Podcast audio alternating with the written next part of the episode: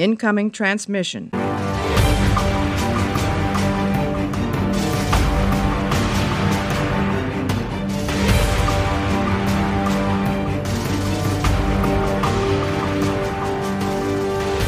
Hallo und herzlich willkommen zu einer neuen Ausgabe Warpcast. Heute mit dem dritten Teil vom A Beginner's Guide to Perry Roden. Ich darf begrüßen in der Runde Bianca Ulen.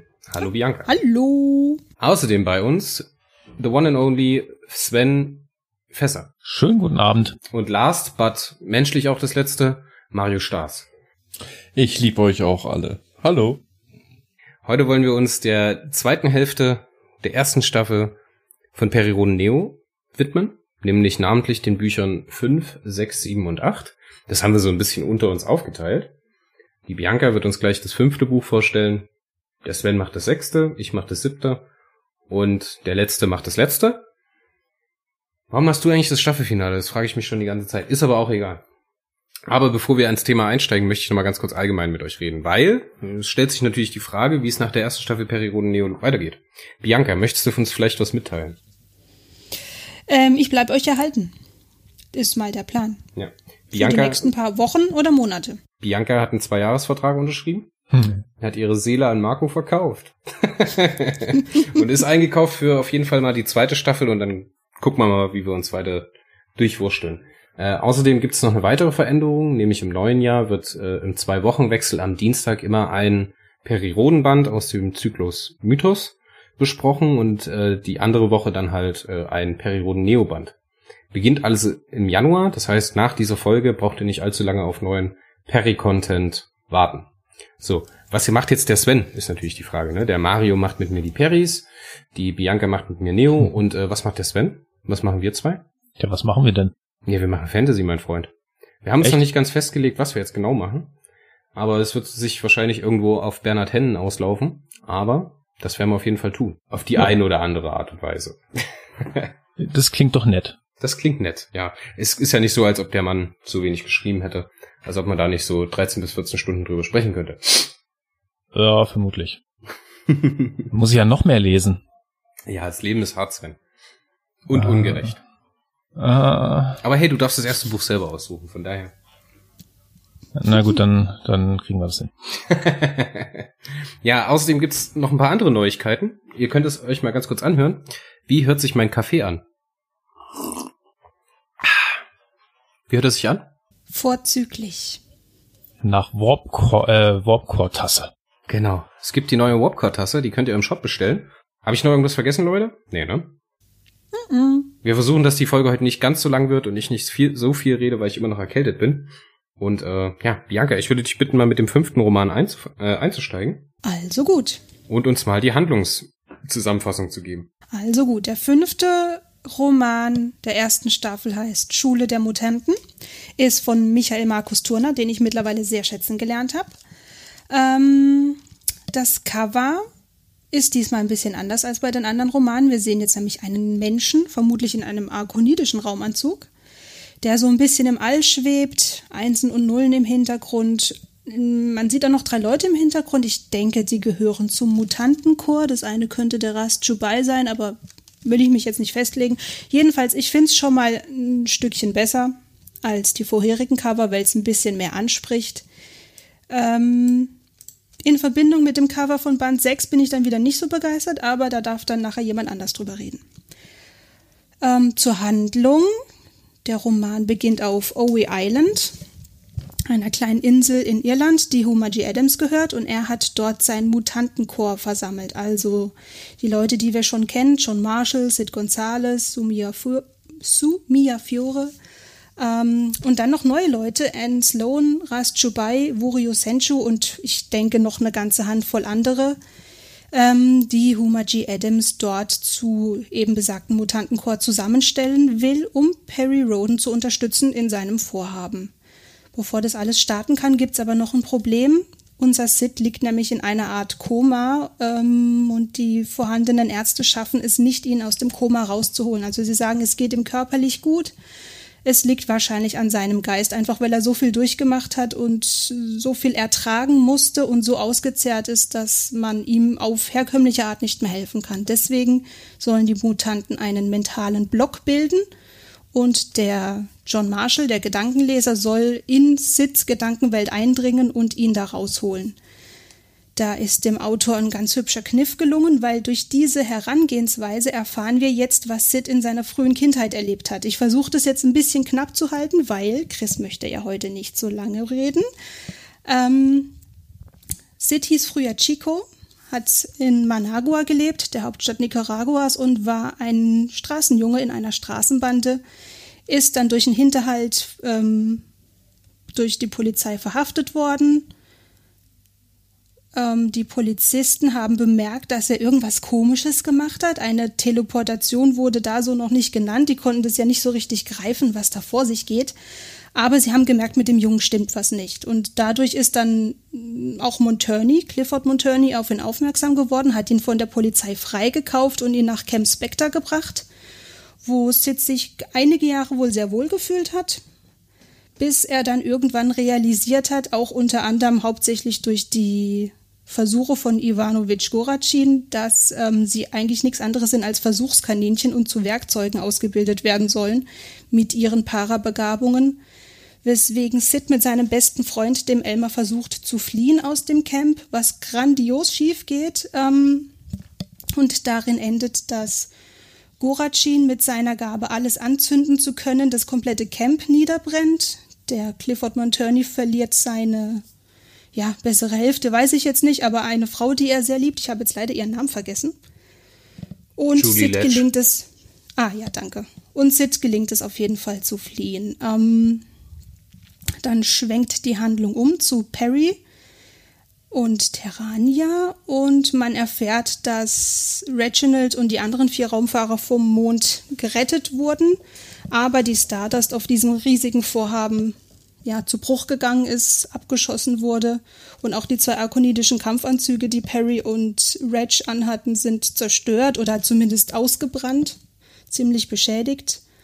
Ähm, des Weiteren ist der Aufenthaltsort von Crest und Manoli auch unbekannt. Also Perry und Reg wissen nicht, wie es den beiden geht, ob sie noch leben. Und es gibt mal wieder einen schönen Showdown zwischen Perry und Bai Jun an der Kuppel, also an der, an der Kuppelwand. Und bei June übergibt Perry hiermit die Verantwortung für die ganzen Pilgermassen, die in der Gobi sich versammelt haben. Beziehungsweise nicht nur die Verantwortung, sondern vor allen Dingen auch die Versorgung der Leute wird jetzt im Folgenden nicht mehr durch die chinesische Armee ähm, erfolgen. Das heißt, Perry muss jetzt schauen, wie er Hunderttausende oder keine Ahnung, Zehntausende von Menschen irgendwie versorgt bekommt, was ihn natürlich jetzt enorm unter Druck setzt. Ähm, dann gibt's noch den Handlungsstrang um Clifford Monturney. Der hat Crest, Manoli und Haggard gefangen genommen. Und jetzt Ganze auch nicht nur aus Jux und Dollerei, sondern Clifford Monturney kümmert sich seit Jahren um den Zwilling von dem Dr. Goracin, der ja früher sein bester Freund war. Der Zwilling liegt seit 30 Jahren im Koma und auch ihm kann bislang keiner helfen und deswegen hofft, dass Monturney, äh, deswegen hofft Monturney so rum, dass Manoli und Haggard ihm da helfen können. Der Monturney hat nämlich die Vermutung, beziehungsweise er hat es, glaube ich, sogar erzählt bekommen vom gestorbenen Herrn Goracin, dass sein Bruder auch diese Gabe hat, alles in Flammen aufgehen lassen zu können. Ähm, und möchte ihn dementsprechend auch einsetzen. Außerdem hat er auch seinem Bruder versprochen, dass er sich um ihn kümmern wird. Und im Hintergrund wird dann noch bekannt, dass Monturney natürlich für die USA arbeitet und dem Präsidenten Drummond direkt unterstellt ist. Aber als sie dann Crest verhören und die Telepathin Tatjana Michalowna ähm, die Gedanken von Crest lesen kann, wird bekannt oder erfahren sie, dass Crest eigentlich auf der Suche nach dem ewigen Leben war und deswegen in unsere ja, Galaxie, unser Planetensystem eingedrungen ist oder hier halt vorbeikam und seit Monturney das weiß, dass es diese Möglichkeit des ewigen Lebens gibt, möchte er das natürlich auch für sich ähm, sichern und kehrt deswegen innerlich der USA den Rücken zu und verfolgt ab sofort seine ganz eigenen Pläne. Ähm, am Ende des Bandes hat man dann noch einen kurzen Einspieler mit dem Adjutanten He Jiandong. Der bekommt nämlich Besuch von einer Spionin, von einer chinesischen, die ihm ja nicht wirklich eine Wahl ist, sondern ihn voll vollendete Tatsachen stellt. Er muss sich nun darum kümmern, dass in den Tunneln Richtung Terrania Atomsprengköpfe versteckt werden, da die chinesische Regierung dem Baijun mittlerweile nicht mehr traut. Und He Jiandong stimmt dem zu und hilft, diese Atomsprengköpfe dort zu verstecken. So, das war's, glaube ich, erstmal zur Handlung.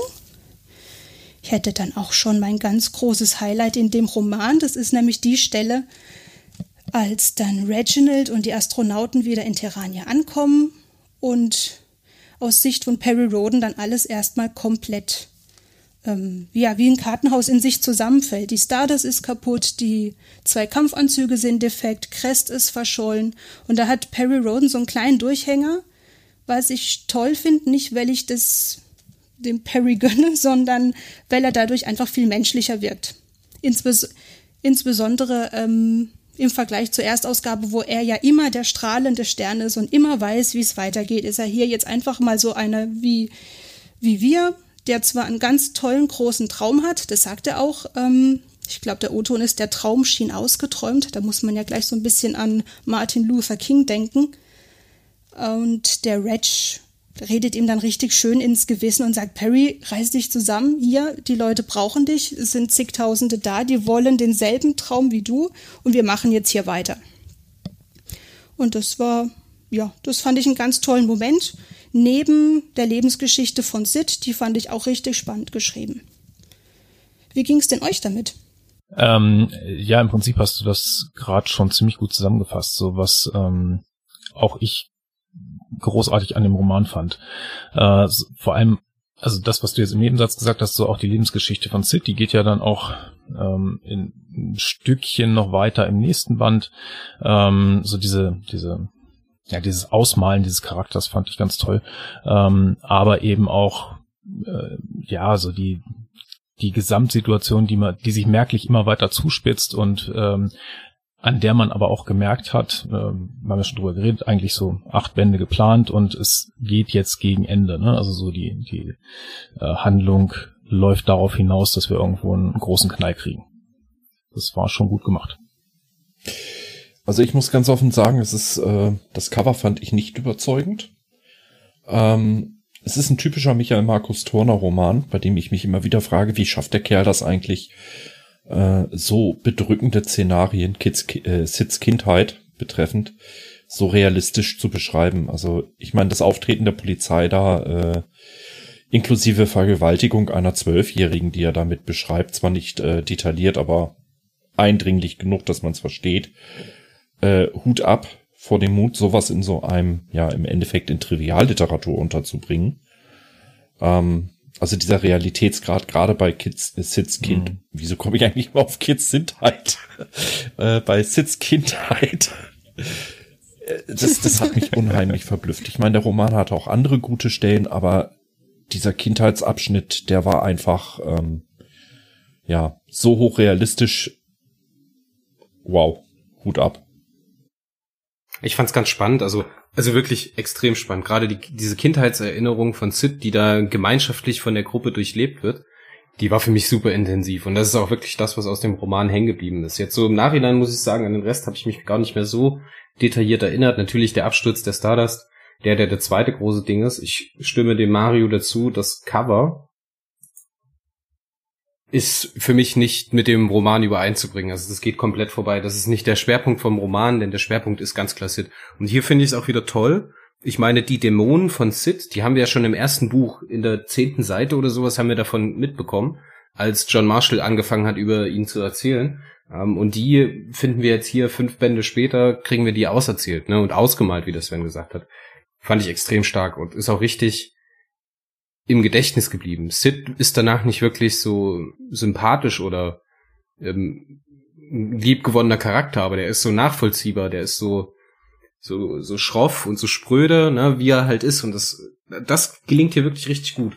Im Nachhinein muss ich sagen, so diese ganze Geschichte um die um diese ähm, Spionin der Chinesen, die dann bei bei Yun auftaucht, klar wollen sie damit hin zu dem Punkt im siebten Heft oder besser gesagt Ende des sechsten Heft, Anfang des siebten Hefts, ähm, wo sie das angehen mit der Atomexplosion. Das fand ich ein bisschen gestelzt, Aber das fand ich auch cool, weil diese, diese Entwicklung, die da passiert, das läuft doch alles so simultan ab und die Charakterentwicklung auch bei Bayun wird immer noch so ein bisschen im Schatten gelassen, ne?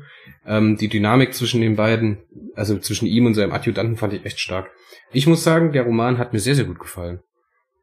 Und der ist mir auch gut, jetzt in seinen Einzelheiten zwar nicht, aber in diesen großen Themen, die es angesprochen hat, ist er mir echt gut in Erinnerung geblieben und sehr positiv vor allen Dingen. Hat mir gut gefallen, muss ich sagen. Ja. Wenn nicht sogar eine, also wenn nicht der beste Roman, weil ich würde sagen, das ist für mich ein anderer, ist es auf jeden Fall der krasseste Roman. Gerade durch diese Vergewaltigungsszene, die ja natürlich super intensiv war. Was ich auch wirklich toll fand, war, wie er ja auch schon gesagt hat, also ich hätte ja eine riesige lange Zusammenfassung für Sids äh, Werdegang, aber wir müssen ja leider ein bisschen auf die Zeit gucken, deswegen habe ich das jetzt nur so holter die Polter, jede dritte, vierte Zeile.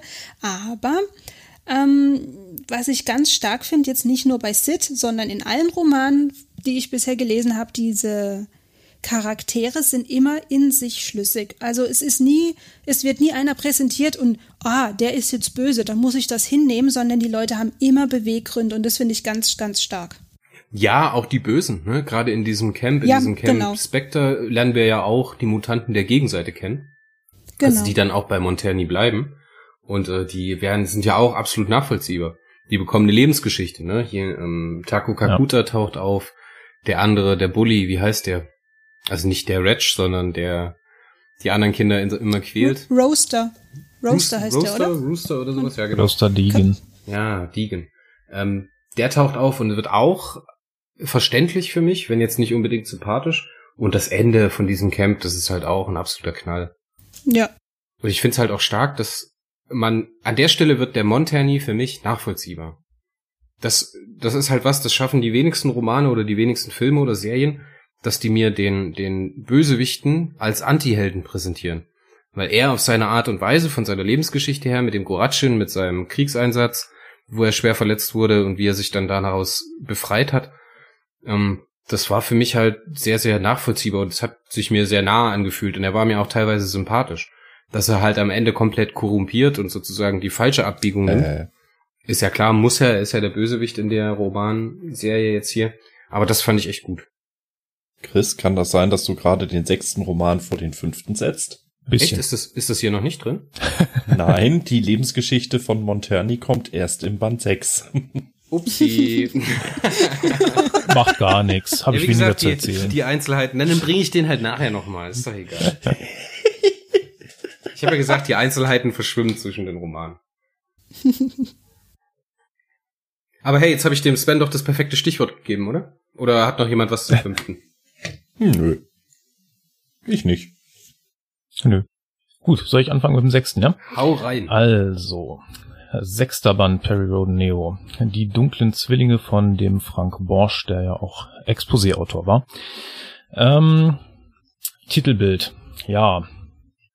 Ehrlicherweise habe ich, als ich jetzt nochmal mir die vier Bände, die wir heute besprechen, angeguckt habe, erst gedacht, oh, habe ich jetzt den falschen gegriffen, weil der genauso aussah wie der fünfte. ähm, so vom ersten Eindruck. Natürlich ist er leicht anders, aber es ist schon eine große Ähnlichkeit zu dem Fünfer. Ähm, wir haben wieder einen, ja, einen Menschen, in dem Fall glatzköpfig, ich weiß gar nicht, der davor war, glaube ich, nicht glatzköpfig, ähm, in einem Raumanzug oder einem akonidischen Kampfanzug, wie auch immer. Ähm, der Hintergrund ist eher so ein bisschen abstrakt, aber auch viel blau und dunkel. Ja, also sehr ähnlich. Ähm, es wirkt fast wie eine, ja, eine andere Variante von dem Cover von Nummer 5. Ist jetzt nicht überragend, also für mein Empfinden. Aber ist eine Gurke, Mann. okay, es ist eine Gurke. Das ist doch echt so. Das Protest. Ja, also ich, Nein. der, der ist Käse.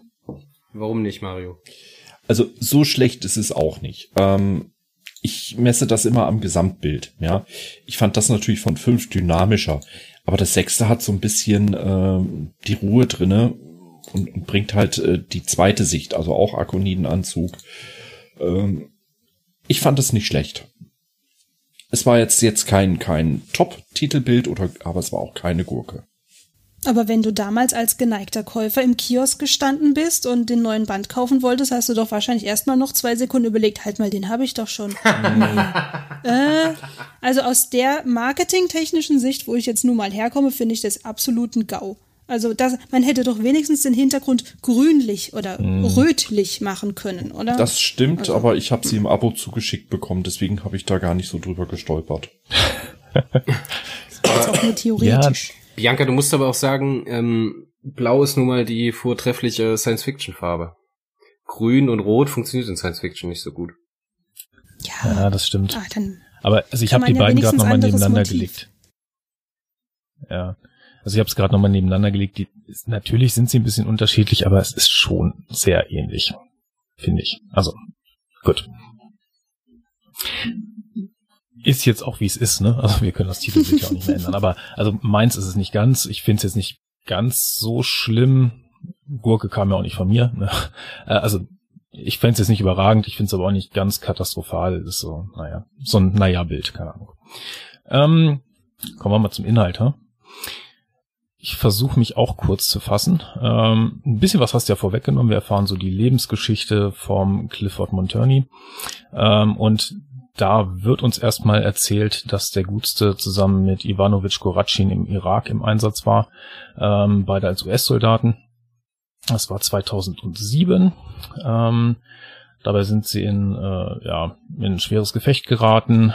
Ähm, Goratschin hat dabei seine äh, Fähigkeit des Zündens das erste Mal, also zumindest habe ich das noch so im Kopf, das erste Mal richtig eingesetzt, hat da was ordentlich in die Luft gejagt und Monturney hat daraufhin ein Schädelhirntrauma erlitten.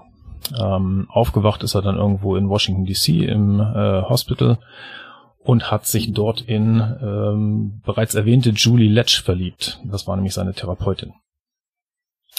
Mm, dann hat er sich erstmal in seinem, also nach der Entlassung nicht so richtig zurechtgefunden in seinem Leben. Ähm, ja, so ein bisschen die Spur verloren. Mm, hat dann irgendwann aber seine Suggestivkräfte ähm, zum ersten Mal so richtig, also so also bewusst eingesetzt, ja. Vorher war es für ihn zwar leicht, Menschen zu manipulieren irgendwie, ähm, aber so, dass er ganz bewusst äh, versucht hat, jemanden zu manipulieren, das ist dann zum ersten Mal passiert, so dass er gemerkt hat, hey, ich habe da irgendwie eine besondere Fähigkeit. Ähm, er hat sich dann irgendwo an der mexikanischen Grenze ähm, angesiedelt und wird dann aber von seinem alten ja, ähm, Soldatenfreund Gorachin äh, besucht. Die haben sich ewig lange nicht gesehen. Äh, der kommt dann aber zu ihm. Äh, Gorachin hat in der Zwischenzeit ähm, studiert und ist für die Amerikaner, also für die Regierung unterwegs. Ähm, ja, und darüber äh, kommt es dann zu einer Zusammenarbeit, die beiden, äh, also auch äh, Montoni rutscht dann so in Gorachins Team und die arbeiten an einem Geheimprojekt auf, waren das, Hawaii, glaube ich. Genau, also sie suchen ähm, nach Menschen mit einer Parabegabung, mh, die oder so der Ansatz ist, dass ähm, die Vermutung besteht, dass Paarbegabungen vielleicht durch Schädelhirntraumata hervorgerufen werden könnten. Ähm, allerdings sind die Ergebnisse nicht so besonders gut. Mh, und ja, Gorachin ähm, kommt dann auf die tolle Idee, man könnte ja mal versuchen, äh, die Leute, die so die Probanden da sind, ähm, ja, bisschen zu ängstigen ähm, mit dem Gedanken oder im Hintergedanken, dass seine Kräfte ja im Irak unter ja unter Todesangst irgendwie das erste Mal richtig aufgetreten sind. Mm, das findet äh, Clifford Monturney aber nicht ganz so schön. Ähm, da kommt auch so seine menschliche Seite durch, er will das eigentlich nicht und will das Projekt dann verlassen. Daraufhin erfährt er aber von seinem Kumpel, ähm, dass sein Bruder Ivan, also Gorachins Bruder Ivan, ähm, seit 2007 im Koma liegt und ähm, beiden waren siamesische Zwillinge, die getrennt wurden. Ähm, Ivan ist verletzt worden, auch im Afghanistan. Äh, Krieg, ach nee, der eine war im Irak, der andere in Afghanistan, ist auch egal. Auf jeden Fall, äh, seitdem liegt er im Koma mh, wird durch Maschinen körperlich fit gehalten ähm, und Ivanovic Goracin hat äh, immer noch Hoffnung, ihn irgendwann aus dem Koma zurückholen zu können. Äh, und das möchte er gerne erreichen, indem er Mutantenkräfte einsetzt. dieses ganze Projekt fand so 20 Jahre nach dem äh, nach den Krieg, Kriegserlebnissen statt, also 2027. Ähm, allerdings wird auch das Projekt dann irgendwann eingestellt, mh, woraufhin Goracin und Mont Montörny in den nächsten Jahren ganz gezielt nach ähm, Kindern suchen, die begabt sind und diese eben in dem Camp äh, Spectre, was ja Bianca schon erzählt hat, ähm, unterbringen und dort weiter untersuchen. Hinter dem ganzen äh, Projekt steht der damalige Minister Stanley, Stanley Drummond, der ja später dann der Präsident ist, mm, und auch die, ja, diese Julie Letch, die arbeitet ebenfalls in dem Camp, ähm, ist so ein bisschen die, ja, so die Vertrauensperson für die Kinder, ähm, während Goracin seine Patienten bewusst ängstigt, ähm, eben um Paargaben auslösen zu können, so. Mhm. Ja, Monturney, der immer noch nicht so ganz mit den Methoden von Goracin einverstanden ist, versucht Drummond das klar zu machen. Der haut aber äh, vorzeitig aus dem Camp ab. Ähm, und dann passiert genau das, was äh, Bianca schon erzählt hat, nämlich Sid Gonzales mit seinem Kumpel äh, wagen einen Ausbruchsversuch dabei. Ähm, ja, zündet Goracin, der selber tödlich ver äh, verwundet wird, äh, ein Gebäude. Julie Letch kommt dabei ums Leben und Clifford Monturney sieht in Sid Gonzales den eigentlichen Auslöser und damit den Schuldigen dieser Katastrophe. Und deshalb will er ihn auch um jeden Preis finden. Weil aus seiner Sicht hat er eben seine, ähm, seine Liebe des Lebens getötet. Oder ist zumindest dafür verantwortlich. Ähm, ja, parallel dazu, beziehungsweise dann wieder in der Seriengegenwart, also 2036, wo ja Monturney ähm, Crest, Manoli und Haggard in seiner Gewalt hat. Ähm, da geht es eigentlich darum, dass die beiden Ärzte eben Ivan Goracin heilen sollen. Mh, mm, um A, so den letzten Wunsch seines Freundes Ivanovic zu äh, erfüllen, aber natürlich auch so mit dem Hintergedanken, dass der auch diese äh, Zünderfertigkeit hat. Mhm. Die beiden versuchen das auch mit irgendwie einer Elektrode, die ins Hirn eingesetzt wird und so weiter. Und Clifford Monturney versucht unterdessen eben von Crest neben der Geschichte mit dem ewigen Leben, aber auch noch so ein bisschen was über die akonidische Technik rauszufinden. Hat ja zwei Kampfanzüge erbeutet und Crest kann ihm dazu aber keine ähm, Informationen geben. Ähm, das ist auch, also diese Passage ist so eins meiner kleinen Highlights in dem äh, Roman, das erzähle ich aber am Ende. Ähm, letzten Endes wird äh, das Ganze dann von der Homeland Security aufgelöst. Mm, die kommen in einer so großen Anzahl, dass Monturney da relativ machtlos ist und Crest von den Agenten dann mitgenommen wird.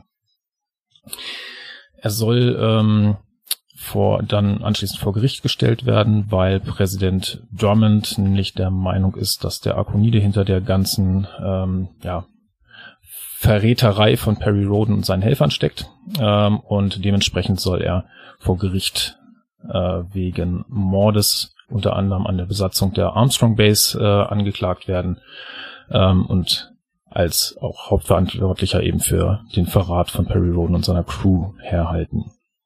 So, das ist so der eine Handlungsstrang. Dann haben wir auf der anderen Seite noch die Lage so in der äh, Wüste Gobi, wo immer mehr Pilger nach und nach äh, abwandern, weil sie eben nicht mehr von den chinesischen Truppen versorgt werden. Ähm, es kommt langsam zu Kämpfen um Lebensmittel. Ähm, auch die inzwischen anwesenden äh, Mutanten John Marshall, Sid Gonzalez, Sumira Fiore, Wurio Sengu und Anne Sloan ähm, geraten da so ein bisschen mit rein. Ähm, geraten auch in einen Überfall, wo es um Wasser geht. Hm.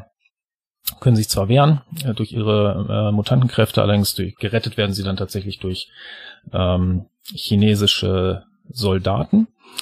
Dabei erfahren sie unter anderem ähm, zufällig durch ähm, durch durch durch ich glaube, wir waren das Endzone. Hey, ja, genau, aber ich habe gerade den Namen der Mutantin gesucht. Nee, genau, also ähm, Hei Jiang Dong ist derjenige, der es denkt und in Sloan ist die, die es äh, telepathisch rausfindet, nämlich dass diese Atombomben bereits unter der Kuppel sind und in 90 Minuten hochgehen sollen. So, das ist natürlich ein Problem. Ähm, dementsprechend begibt sich Su Mirafiore ganz heimlich zu Baijun, informiert ihn über die äh, ganze Geschichte. Ähm, letzten Endes sind sie so ganz kurz vor knapp, ganz kurz vor der Explosion bei der Bombe, versuchen, achso, und genau, die, ähm, wie war das, John Marshall, nee, John Marshall hat die äh, Codes rausgefunden, telepathisch, und versuchen die Bombe zu entschärfen. Das klappt aber nicht, weil dieser Hei Jian Dong wohl selbst irgendwie betrogen wurde. Mhm. Dementsprechend sind die Codes unwirksam und es bleibt nur noch die äh, Variante, dass Sid mit einem Teleportersprung die Bombe äh, einige Kilometer entfernt von dem Pilgerlager absetzt. Ähm, der ist völlig ausgezehrt. Von dem ehemals eher ja, dicklichen Jungen ist nur noch ein sehr schlanker junger Mann über. Und als die Bombe hochgeht, ähm, ist auch unter den Pilgern und äh, den chinesischen Soldaten einiges an Opfern zu beklagen. Ähm, letzten Endes ähm, ja, geraten die Pilger in komplette Panik. Ähm, die Soldaten können sie ein einfach überhaupt nicht mehr aufhalten. Der Einschließungsring wird durchbrochen und die Massen strömen so auf die Energiekuppel zu, so dass Perry Roden für sich eigentlich beschließt, er muss den Schirm abschalten, um die Menschen zu retten. Jetzt bist du bei Heft 7. Äh, hm, ich glaube, ich bin ganz am Ende. Nee, Weil so Reginald Bull ist da total dagegen. Mit der er hat es noch nicht gemacht. Er hat es noch nicht gemacht, aber er. ja, aber damit endet auch das sechste. Warte. Okay. Ich bin mir da ziemlich sicher. Das sechste endet tatsächlich mit der Entscheidung, ob sie äh, die Energiekuppel aufmachen oder Genau, ich habe ja auch nicht gesagt, er macht es, sondern er er für sich entscheidet das eigentlich und Bully ist dagegen, also Reginald Bull ist dagegen. Ah, okay, jetzt haben wir. Er findet das nicht gut weil er der Meinung ist, dass sie damit ihren Traum aufgeben, zu den Sternen zu kommen. Genau, das ist so, glaube ich, die Handlung, wenn ich nichts Wichtiges vergessen habe. Ähm, ja, ich habe eben schon gesagt, so eins meiner kleinen Highlights in diesem Band war, das ist eigentlich so eine, so eine, so eine Nebensächlichkeit, das ist jetzt gar nichts Großes, ähm, aber so der Dialog zwischen Clifford Monturney und Crest. Äh, Monturney will aus Crest rauskriegen, wie ein Kampfanzug, ein akonidischer Kampfanzug funktioniert und wie man den konstruieren kann. Und Crest sagt ihm immer, nö, sage ich dir nicht. Bis er am Ende soweit ist, ähm, ihm zu erklären, Kollege, da hinten ist irgendwie so ein Radiowecker, der ist kaputt. Kannst du mir erklären, das ist ja eure Technik, ne? Kannst du mir erklären, wie baut man das oder wie repariert man das? So.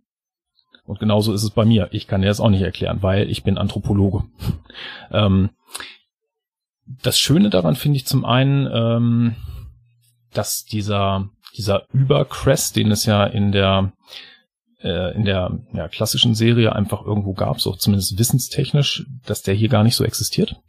Der ist ein spezialisierter Wissenschaftler, aber eben auf ähm, ja, Anthropologie und ich glaube, Historiker ist er noch oder so, aber auf jeden Fall hat er halt kaum technisches Wissen. Und ähm, diese, ja, diese inflationären ähm, Wissenszuwachs, den gibt es hier einfach nicht. Also ähm, auch weil es einfach nicht die, ähm, wie heißen die Dinger in einer klassischen Serie? Hypnoschuler. Oder Hypno, doch Hypnoschuler, ne? Ja, genau, Hypnoschuler. Mario weiß das. Ja, genau. Ähm, die gibt's hier halt nicht. Und Crest ist eben hier nicht in der Lage, selber zu sagen, so und so geht das, ist doch ganz klar, ich bin ja hier der Superakonide, sondern ähm, er ist halt Anthropologe. Und also ich fand diesen Dialog einfach ziemlich klasse. Der war ähm, ziemlich gut gelungen. Zweite Sache, die hier auch nochmal äh, wirklich gut beschrieben ist, Sid Gonzalez macht ja mehrere oder ganz viele Teleportersprünge zwischendrin. Am Ende schafft er diese Atombombe weg, ist dann völlig ausgezehrt. Das war ja am Ende von äh, Band 5 auch schon, dass ihm so langsam die Kräfte ausgingen, aber man kann hier gedanklich quasi zusehen, wie er auch körperlich immer weniger wird. Und ähm, das zeigt für mich hier auch, wie Neo eben mit Mutanten umgeht, dass das ein ganz anderer Umgang ist, ähm, als man ihn, ich meine, das ist ja noch ganz am Anfang von Neo und ähm, ich zumindest war damals Erstauflage und klassische Serie gewohnt. Das ist ein ganz anderer Umgang mit Mutanten. So, für mich war das damals äh, so, ein, so ein Wow. Das ist irgendwie komplett anders, viel realistischer. Also ich muss sagen, das Heft hat mir genau wie das Vorgehende sehr gut gefallen. Von daher passt auch das Titelbild, die dunklen Zwillinge, ne? Zweimal das gleiche Titelbild fast. Und der Inhalt war auch relativ ähnlich vom Aufbau her. Ähm, Frank Borsch hat's hier nicht ganz so intensiv beschrieben wie der Michael Markus Turner im Vorband, aber äh, die Lebensgeschichte oder sagen wir mal die, die Werdung von Clifford Monturney zum bösen Mutanten ähm, war nachvollziehbar. Er war dadurch, ja, ist eine ambivalente Gestalt geworden. Er ist ja nicht von sich aus abgrundtief böse, weil er böse sein will, sondern im Endeffekt auch nur ein Produkt äh, der Umstände und, und seiner Umgebung.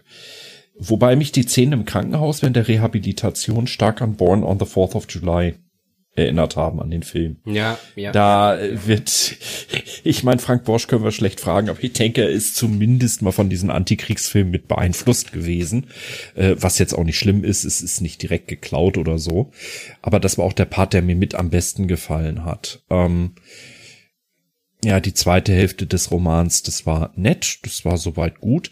Das Einzige, was mir da wieder gefallen hat, und da bin ich dann auch fast bei Sven, äh, die Mutantenfähigkeiten sind hier im Vergleich zur klassischen Serie sehr, sehr deutlich runtergetunt. Ähm, sie sind zwar nette Jack-in-the-Box-Geschichten, aber sie sind kein so ein Deus Ex Machina. Ja, sie sind limitiert Ja, genau. und äh, man, man versucht sie auch wirklich realistisch so darzustellen, so nach dem Motto, ja, du kannst natürlich viele Sprünge machen als Teleporter, aber es wird dich so auszehren, du zahlst einen sehr, sehr hohen Preis für deine Kräfte. Ja, aber es ist ja nicht nur das, das ist ja noch viel mehr, ne? Ich finde das ja immer so beeindruckend, gerade bei John Marshall, wie das erzählt wird, wie er halt um, so überwältigt wird von, von, die, von allen Dingen, die gedacht werden, ne? In dem Camp meinetwegen oder später noch, als sie dann mit Bayun unterwegs sind. Also ich finde das mega toll. Also das ist auch wirklich einer der Punkte, der mir an dem Roman am besten gefallen hat, dass das nochmal so, ähm, dass es so einen Geschmack bekommt, weißt du, dass du Mhm. so denkst, so, ah, mach das jetzt, du rätselst selber, was jetzt auf der nächsten Seite passiert. Kann er sich das erlauben, kann er das nicht? Wie, ähm, wie geht das aus? Was hat das wieder für Auswirkungen auf den Charakter? Ich meine, John Marshall, der löst sich ja irgendwann ab, wie, auf wie so eine Brausetablette. Fand ich total stark. Ähm, ich muss aber auch sagen, ich finde diese Lieutenant Dan aus, äh, wie heißt der Tom Hanks Film? Lauf Forest, Forrest James Gump. Ryan? Forrest Ah. Gump. Ne, das ist ja auch so Lieutenant Dan Story, der verwundet wird in Vietnam und danach zum äh, Antikriegsdemonstranten wird oder sonst was. Fand ich sehr gut. Und das, was Mario gesagt hat, auch total fantastisch. Der glaubt daran, dass er Gutes tut. Mm, Ich war eigentlich Das- noch nicht ganz also fertig diese- mit den Mutantenfähigkeiten. Oh, Entschuldigung, Entschuldigung. Sorry. Ich wollte es gerade noch sagen, bevor du es zu. Ende bringst. Äh, mich hat es sehr stark als äh, sehr langjähriger Leser der Uncanny X-Men, der Originalcomics in Englisch, ja, hat es mich unheimlich äh, an die X-Men hier wieder äh, von der Konstruktion her, aber auch wie von den Fähigkeiten her äh, erinnert. Weil die X-Men zum Beispiel ihre Fähigkeiten auch nicht dauerhaft einsetzen können. Die werden auch, wenn sie längerfristig ihre Blitze ausschickt, wird auch eine Storm ohnmächtig, brennt aus. Und das haben, da muss ich sagen, ich denke immer noch, äh, Frank Borsch hat sich durchaus bewusst bei den X-Men inspirieren lassen. Jetzt bin ich fertig. Sorry. Ja, super. Jetzt bin ich dran. ja, klar, was du ansprichst, ne, die X-Men, das ist ja natürlich äh, augenscheinlich, dass er sich hier und da mal so ein paar popkulturelle Prototypen nimmt und die bearbeitet. Ich fand aber das jetzt gerade mit den X-Men in diesem Camp vor Terrania, das war eine der Schwächen des Romans. Das hatte ich ja schon beim letzten Mal angesprochen. Ich finde, der wird sehr viel Raum verschenkt, den man hätte für anderen coolen Kram nutzen können. Und das ist genauso auch mit Biancas, dem fünften Band jetzt hier. Da gibt's am Anfang auch diese Trainingsmontage, wie die an dem äh, Strand dieses, dieses Vorgehen zum Energieschirm dann ähm, nochmal üben und die ganze Zeit trainieren.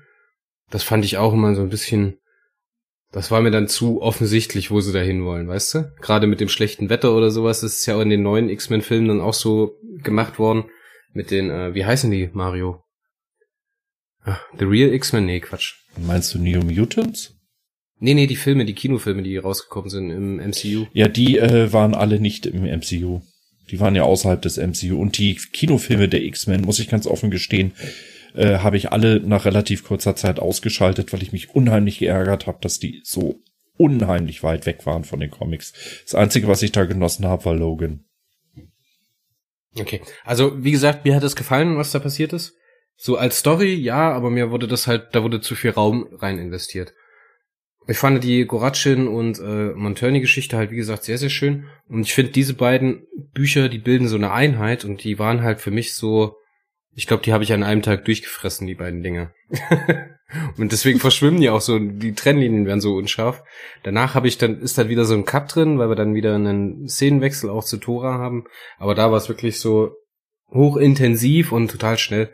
Und das hat sich für mich einfach weggelesen. Und ich finde auch gerade diese, wie sie dann anfangen, simultan zu erzählen, fand ich total stark, wie sich die Handlungsstränge so überlappen von Kapitel zu Kapitel hin.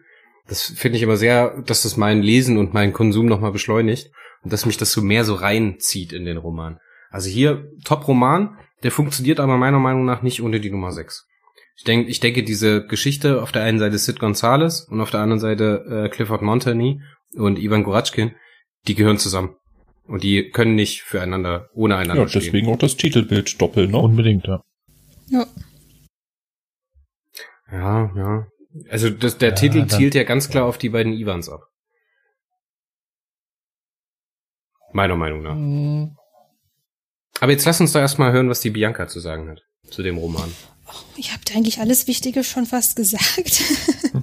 also was mir wirklich auch toll gefallen hat, was ihr jetzt glaube ich noch nicht explizit erwähnt hattet, war die Zeit von Monturney und Goratschin im Irak. Was der Irak? Im Krieg? Gerade so diese Patrouillenfahrt durch die Straße, die sie ja jeden Tag machen müssen mit dem einen Kollegen dabei, der, glaube nicht mehr viele Tage hat, bald nach Hause darf und der total den Finger locker am Abzug hat, der richtig runter ist mit den Nerven. Also da habe ich es beim Lesen selber so richtig Beklemmungen bekommen. Da konnte ich richtig mitfühlen, weil das einfach so toll geschrieben war. Ähm, es gab eine Stelle im Roman, die fand ich jetzt nicht so toll. Das war, als das Mutantenchor dort in der Wüste ankommt und dann durch den, ich weiß gar nicht mehr, wie der hieß, die wurden ja in so einen Hinterhalt geführt, dass da einer einen Wasserrucksack geklaut hatte. Und dann kamen Ja, schon die anderen äh, Siedler an und wollten die ausrauben, eben weil die Wasser noch dabei hatten, was ja mittlerweile richtig Mangelware ist. Und dann kommt zufällig, ich habe gerade Anführungsstrichchen in den Himmel gemalt, der He Jiangdong vorbei, der natürlich die Info hat, dass in 90 Minuten die Bombe explodiert. Und zufällig haben sie gerade diesen Gedanken aufgeschnappt. Also, der fand ich dann ein bisschen, ja, konstruiert oder ein bisschen arg viel Wahrscheinlichkeitsrechnung dabei.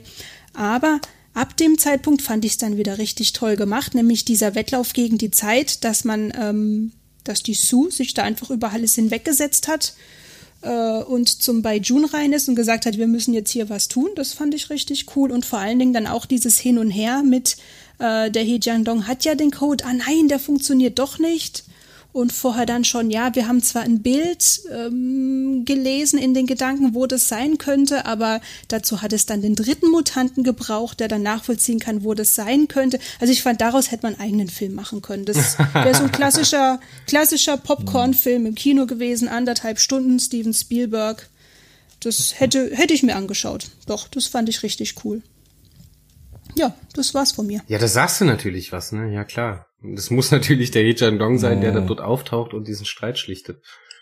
Ja, das ist ja was, das hatten wir auch schon in den letzten ähm, zwei Romanen, also drei und vier, sehr kritisiert. Das ist halt sehr alles, also in Teilen, klar, muss das ja natürlich auch vorankommen, um dann irgendwann mal zum Abschluss zu kommen. Aber ja, das an manchen Stellen bricht das so auf und man merkt so, alles klar, das muss jetzt passieren. Ansonsten würde die Geschichte nicht weiterkommen. Ja, klar. Ist ein legitimer Kritikpunkt für mich. Aber da muss ich jetzt auch wieder sagen, das ist halt ein Kennzeichen von äh, Unterhaltungsliteratur. Du hast den Zufall in der Erstauflage in den alten Heften, zum Beispiel in jedem Heft mindestens drei oder vier Mal in der Form gehabt. Hier versucht man es auf einmal alle zwei, drei Hefte zu begrenzen. Das muss man ihnen auch mal zugute halten. Und zum Zweiten, ähm, ich weiß selber, wenn, wenn man versucht zu schreiben, ich meine, deswegen veröffentliche ich ja auch nicht, äh, wie willst du anders Person A mit Person B zusammenkriegen? Selbst der große Stephen King lebt nur von solchen konstruierten Zufällen. Soll es jetzt nicht entschuldigen. Der Kritikpunkt an sich ist natürlich irgendwo berechtigt, ja. Aber andererseits, sonst hättest du irgendwann keinen Plot. Auf der anderen Seite muss man aber sagen, dass sie diesen klassischen MacGuffin, den Crest, in der Story eigentlich nicht als MacGuffin lassen, sondern der richtig coole Charaktermomente hat, so wie Sven schon sagt, dass er diesen tollen Dialog mit Monturney hat. Dass er so sich selbst einordnet, ne, wer ist er jetzt eigentlich, was, dass der äh, Monturney die total falsche Vorstellung an ihn richtet. Finde ich genauso stark, ne? Also auf der anderen Seite machen sie es halt mit diesem klassischen MacGuffin von den ersten 20 Periodenheften. Also dem Crest, ne? Den Arkoniden oder was auch immer, oder halt den ersten acht Neo-Bänden. Ähm, machen sie es auf eine ganz andere, viel geschmackvollere Art und Weise. Ja. Aber hey, es sind bloß 150 Seiten, es muss irgendwann passieren, ne? ja, und die sind auch voll mit Handlung, das muss ich ja wirklich sagen. Also Wahnsinn, ja. was man da alles für auf 150 Seiten vorgesetzt bekommt. Unfassbar.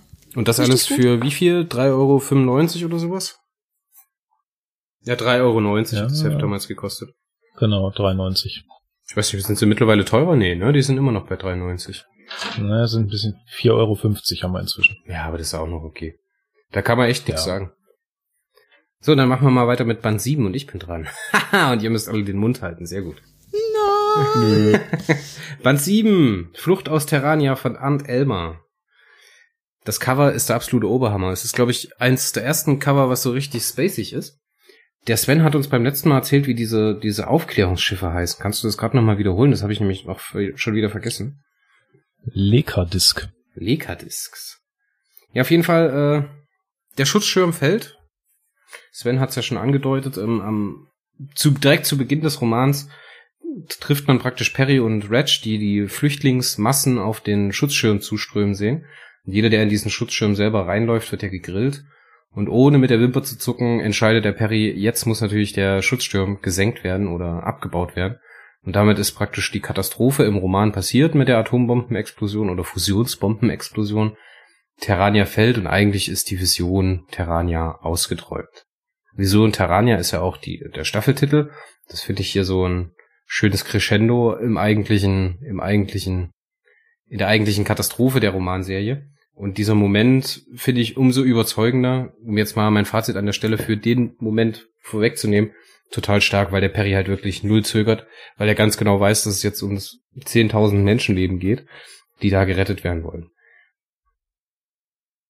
Ja, die äh, Flüchtlinge stürmen Terrania und parallel bekommt man mit, dass Thora und Tamika über der Venus abgeschossen werden. Die sind ja in so einer Lekadisk unterwegs, unterwegs gewesen, um das äh, Sol-System zu erforschen. Die Quiniosoptor hat sich mittlerweile auf der Etron noch vor der Vernichtung einen eigenen Aufklärer geholt und die drei fliegen, also die zwei Schiffe mit den drei Damen fliegen über die Venus und dort werden, wird das Schiff von Tamika und äh, Tora abgeschossen und stürzt ab. Wir bekommen noch mit, dass Quinio Soptor entkommt, beziehungsweise ist das nicht auserzählt, aber man vermutet es dann, dass Quinio Soptor mit heiler Haut davongekommen ist. Die beiden stürzen ab und äh, ermitteln die Position des Geschützes, was sie abgeschossen hat, tapsen dann durchs Dunkle und Mario, ich habe mich sehr stark erinnert gefühlt an die Geister von Ghoul, äh, wo sie auch auf so eine Art, ja, man hat da dieselbe Atmosphäre oder dieselbe Erzählatmosphäre wie auf diesem Gasriesen, wie sie da durchs Dunkel tappen und diese Station. Hm, Spoiler vorweg. Denn hinter diesem Geschütz. Sämtliche Gasplaneten werden so ähnlich sein. Ja, ich finde das aber spannend. Also gerade hier, vor allen Dingen, wie das erzählt wird, das ist sehr, sehr plastisch und ich konnte mir das gut vorstellen. Und ich habe auch nachvollziehen können, wie die dann anfangen, ihre, ihre Kreise zu drehen und dann halt was zu suchen. Das war schon sehr gut erzählt. Also da kein Gramm Fett dran. Also fand ich echt toll. Man findet dann heraus, dass hinter dieser Geschützstation äh, eine eigene Rettungsstation einer 10.000 Jahre alten arkonidischen Kolonie gewesen ist, die später in den, im Krieg gegen die Methanatmer vernichtet wurde. Und das einzige Überbleibsel, zumindest glaubt man das zu diesem Zeitpunkt, ist diese Station auf der Venus. Sie gehen dann rein in die Station und werden abrupt von äh, Kampfrobotern angegriffen. Auch beide schwer verletzt. Die Tamika fällt am Ende in eine Art Heilschlaf oder Heilkoma und das kann erst unterbrochen werden, dieses Gefecht, als der Rico ein auftritt. Und zu diesem Zeitpunkt denkt man noch, das ist ein Akonide, der diese, diesen Krieg gegen die Methanatmer auf der Venusbasis überlebt hat. Im Gespräch mit äh, Rico findet Thora dann heraus, dass Crest auf der Erde der Prozess gemacht werden soll. Und das bringt sie praktisch als äh, aktives Handlungselement auf die Erde. Die satteln dort und dort die Tosoma 9, glaube ich. Ja, Nummer 9 ist das. Ähm, und fliegen zur Erde, um dann dort praktisch aktiv zu werden. Das ist aber auch das Letzte, was man von den beiden in diesem Roman erfährt. Ich versuche das jetzt mal ein bisschen zusammenzufassen, weil teilweise sich hier die Handlung wieder überlappt und simultan erzählt wird. wir bekommen mit der Fusionsbombenexplosion praktisch und dem Einschreiten von Sumia Fiore den praktischen Turnaround von Bayun mit, der sich jetzt hier ganz klar auf die Seite von Periron stellt. Und was wir gerade eben schon angesprochen haben mit diesem, es muss etwas passieren, um die Handlung weiterzutragen. Und deswegen heißt der Roman auch Flucht aus Terrania, als Bayun simultan in äh, Terrania ankommt und seinen Truppen befiehlt, die Stadt einzunehmen, müssen Reg und äh, Bully, äh, Reg und Perry praktisch fliehen. Der Reg hat aus den Trümmern der Stardust, der mit arkolidischer Technik, Technik aufgewerteten Stardust eine ein äh, Phoenix gebaut, ne? Phoenix heißt es, glaube ich, sogar, Phoenix. Ein Fluggerät, was mhm. sehr, sehr abenteuerlich klingt und was so eine Art Spinne ist, was total toll erzählt war. Und ähm, die beiden fliehen aus, aus Terrania, kommen also mit heiler Haut davon. Die anderen Astronauten werden zurückgelassen, also die Amerikaner und Russen, und arbeiten dann sozusagen im Untergrund für äh, Perry weiter, verstecken zum Beispiel das Schutzschirmaggregat und ähm, die beiden können fliehen. Der Bayun, der Perry weiß natürlich nicht, dass der Bayun jetzt auf seiner Seite steht.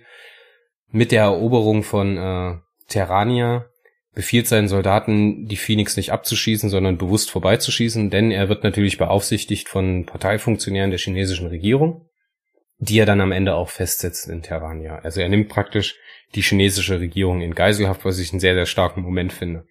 Und er bekommt dann auch so seinen eigenen Charaktermoment. Wir hatten das ja, das hat uns ja begleitet über diesen Konflikt bei Jun gegen Perry Roden mit dieser amerikanischen Flagge, die Perry sich im ersten Buch weggefetzt hat und in den Sand geworfen hat. Einen ähnlichen Moment finden wir jetzt auch mit Bayun, der diese beiden Sachen aber immer noch aufbewahrt und am Ende wird die chinesische Flagge dort eingeholt und wir haben praktisch den Turnaround von Bayun auf die Seite zum Periroden.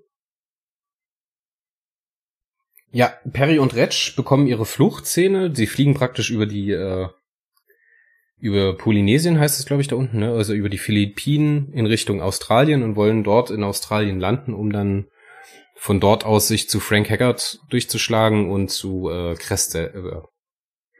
Sie kommen an in Australien, landen dann dort irgendwo im Outback und ähm, kommen auf eine Siedlung zu und versuchen sich dann dort weiter durchzuschlagen. So kommt es praktisch zu der Situation, dass es zu einer Hexenverfolgung kommt, ne, weil die Australier sind ja auch nicht auf den Kopf gefallen und erkennen die beiden Verräter aus der Zeitung, aus dem Fernsehen und in einer Art Hexenverbrennung werden die auf einem auf einen äh, Scheiterhaufen gestellt und angezündet. Von dort entkommen sie bloß mit der Hilfe, das ist dann wieder so ein bisschen Deus Ex-mäßig erzählt, wie es auch schon mit äh, Sid und äh, John Marshall gewesen ist, nur mit der Hilfe von Homer G. Adams und seinen Mutanten, unter anderem Rast Chubai, der sie dann von diesem Scheiterhaufen runterholt.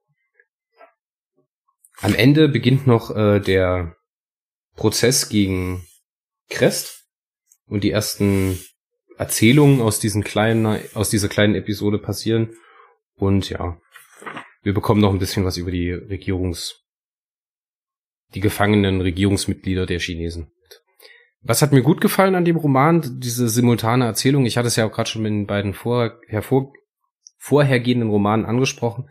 Das funktioniert echt gut. Das macht stellenweise total viel Spaß, weil man rätseln muss. Natürlich hat man in dem Moment dann wieder diesen, diese Situation, dass Perry erstmal von Bayun getrennt werden muss, ne? weil sonst ist die Geschichte praktisch auserzählt und äh, die Katastrophe kann nicht passieren. Weil wenn Bayun und Perry jetzt schon zueinander finden würde, wäre das natürlich ein bisschen ein Problem. Der muss also sozusagen noch den Umweg über Homer G. Adams machen, weil die wollen ja auch noch eingesammelt werden. Die endgültige Abkehr von Bayun fand ich echt stark erzählt und ich fand auch stark, wie das dort in der Dynamik von diesem Chaos in Terrania City erzählt wurde, dass dann immer wieder dieser Mann auftaucht mit den beiden Kindern. Könnt ihr euch erinnern? Mhm. Das fand ich toll, dass es so ein Dunkel. wiederkehrendes Element war, dass der immer wieder dabei war, dass es am Ende dann auch auserzählt ist, was mit dem passiert. Und wie der halt auf Perry reagiert, wie der auf Bull, reagiert, also wie er auf Retsch reagiert, das hat mir echt gut gefallen. Diese Rettung von Sue, ne? Sue kriegt dann noch diesen eigenen kleinen Moment, oder eigenen kleinen Moment ist eigentlich falsch, denn am Ende wissen wir ja nicht von Band 6, was mit dem äh, Sid Gonzales passiert ist.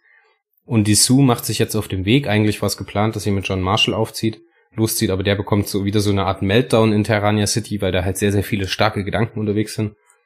Und er diesen Zusammenbruch hat, zieht sie dann alleine los mit dem Hubschrauber von Bayun, um den Sid zu suchen. Und die bekommen auch wieder so einen tollen kleinen Moment, der sehr, sehr intim ist, der sehr, sehr emotional ist und der so ein bisschen ein bisschen mehr als Freundschaft andeutet, wenn ihr wisst, was ich meine. Das wird ja dann später im achten Teil nochmal aufgegriffen.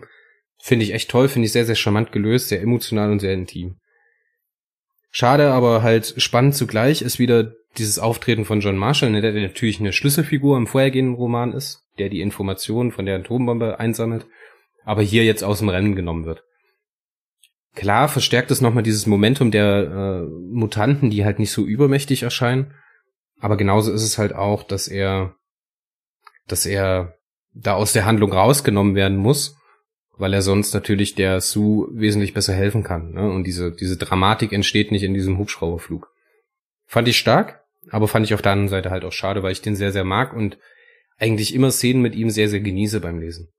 Was hat mir an dem Roman nicht so gut gefallen, muss ich sagen? Das war einfach die Szene auf dem Scheiterhaufen, die fand ich ein bisschen drüber. Und halt dieses, dieses, ähm, Konstruktionsmoment, dass Perry und Bull erst, äh, Perry und Retch erstmal weg müssen von Bayun. Ja, und dass die praktisch noch nicht mit Bayun zusammenkommen an der Stelle. Weil das wäre gleichzeitig die Katastrophe im Roman gewesen, ja, klar, dass Terrania fällt, aber praktisch dieser Lichtmoment, dass Bayun jetzt als militärische Macht auf Seiten von der, von Perry und Retch stehen. Wie hat's euch gefallen, Bianca, Sven und danach Mario? Bitte. Also, was ich am Anfang richtig erstaunlich fand, war, wie man Tora dabei zugeschaut hat, wie sie so ganz hilflos über die Oberfläche der Venus tapst und immer äh, mehr so ein bisschen ins Delirium gerät, weil sie ja auch einen Sauerstoffmangel hat. Das fand ich hübsch, weil man da Tora mal aus einer anderen Richtung sieht. Sie war ja bisher immer die große, über allem erhabene Person und jetzt ist sie halt auch mal die Hilflose, was ihr noch mal ein bisschen mehr Tiefgang gibt, finde ich, also ihrem Charakter.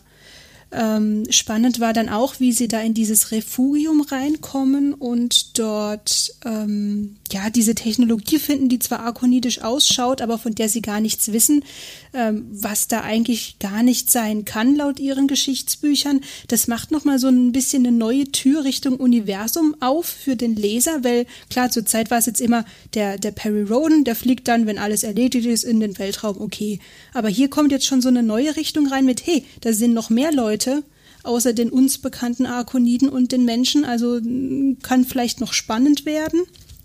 Zumindest war ja am Anfang des Romans noch nicht ganz klar, was äh, wie diese Sachen dahin gekommen sind. Also das es, fand ich. Es stößt so die Tür auf zur echten Komplexität der Serie. Also es zeigt so, Genau. das werden wir euch alles noch erzählen. Ja, ganz genau. So, das, das ist gut formuliert. So, so war es gemeint. ähm, was ich dann auch cool fand, war der Name für dieses Fluggefährt, das Rec gebaut hat, oder Reg, die Phönixe, ne, der Vogel aus der Asche, aus seinen eigenen Überresten. Das fand ich hübsch gewählt. Da müssen wir dann bei Band äh, 9 nochmal über den Namen des Raumschiffs reden. Das fand ich dann nicht mehr so gut, aber das ist eine andere Geschichte.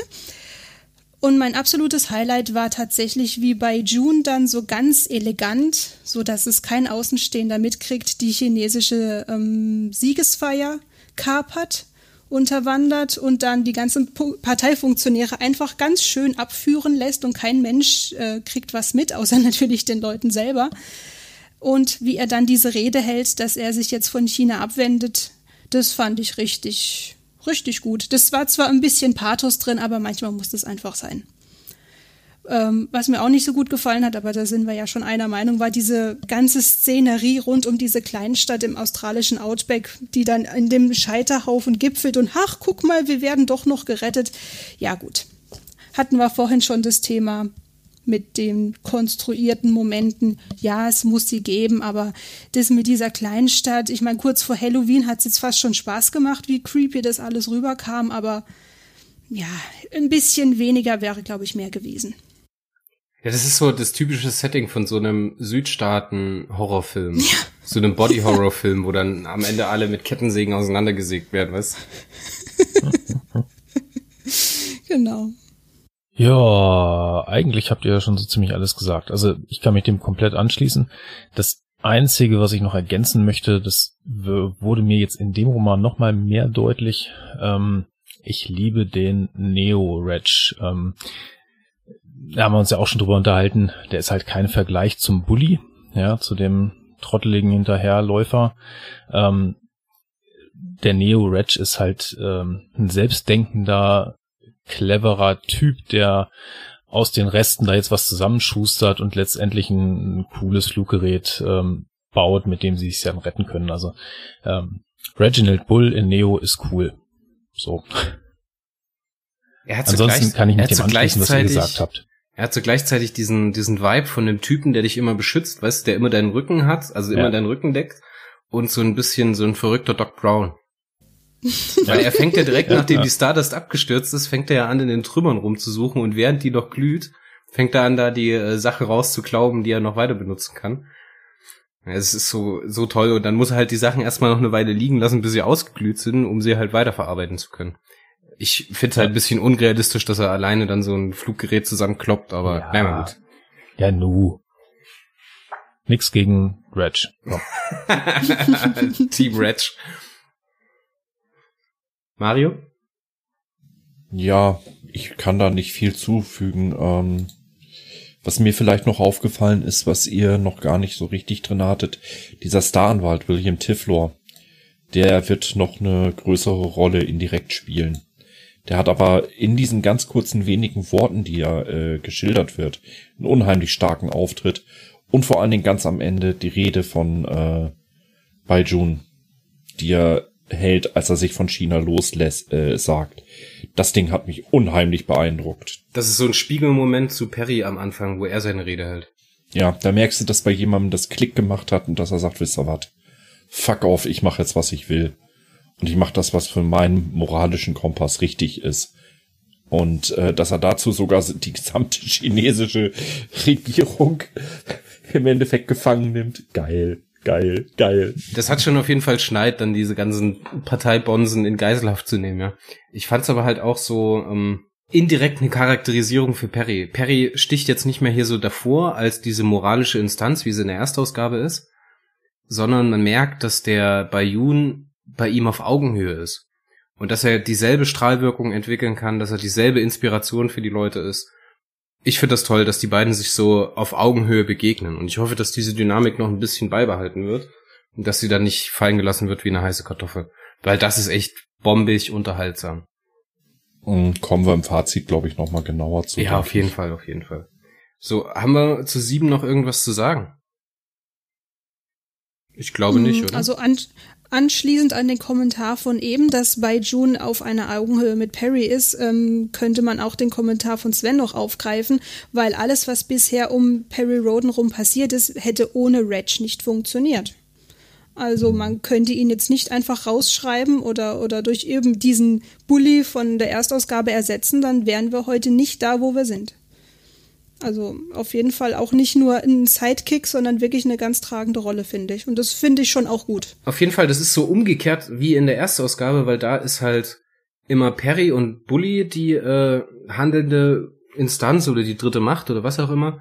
Und hier ist es halt, klar, die geben den Impuls, aber die, die eigentlich die Handlung vorantreiben oder die Schlüsselmomente in die Handlung reinbringen, sind eigentlich Außenstehende. Ob das jetzt der Bayun ist, ob das der Homer G. Adams mit seinen X-Men ist oder wer auch immer. Ich finde es halt toll, dass es auch, das beginnt im ersten Heft und das zieht sich durch die erste Staffel, dass das halt alles nur zusammen funktioniert und dass sie halt zusammenfinden müssen, um am Ende diese Vision Terrania wirklich leben zu können. Und das finde ich so einen ganz starken Moment und das baut sich hier weiter so auf. Aber jetzt lasst uns doch mal zum Staffelfinale kommen und mal gucken, ob es am Ende einen wirklich guten Payoff gibt. Mario, wollen wir mal einsteigen mit der Nummer 8? Mhm. Titelbild, ja, fand ich mit dem Eiffelturm jetzt nicht schlecht. Ist eine, ja, ist ein solides Titelbild. Ich fand's recht nice. Ähm, Ich find's wahnsinnig stark. Ich find's wahnsinnig stark. ja, es ist, es ist wieder das Typische, wenn, wenn du äh, die Serie mit über 3000 Titelbildern hinter dir hast, wenn du die Atlas mit reinnimmst, über 5000, dann ist es halt, ja, es ist gut. Ich finde halt cool, dass sie sich nicht so ein, dass sie jetzt nicht unbedingt hier das Kapitol oder das oberste Gericht, wo da dieser Prozess stattfindet, ähm, abbilden, sondern dass sie halt diese, diese Rachefahrt von Tora abbilden. Das finde ich halt so Wahnsinn. Weil du denkst erst so, hä, was, Paris? Und du musst halt erst drüber nachdenken, bis du drauf kommst. Alles klar, das ist jetzt hier die und die Szene.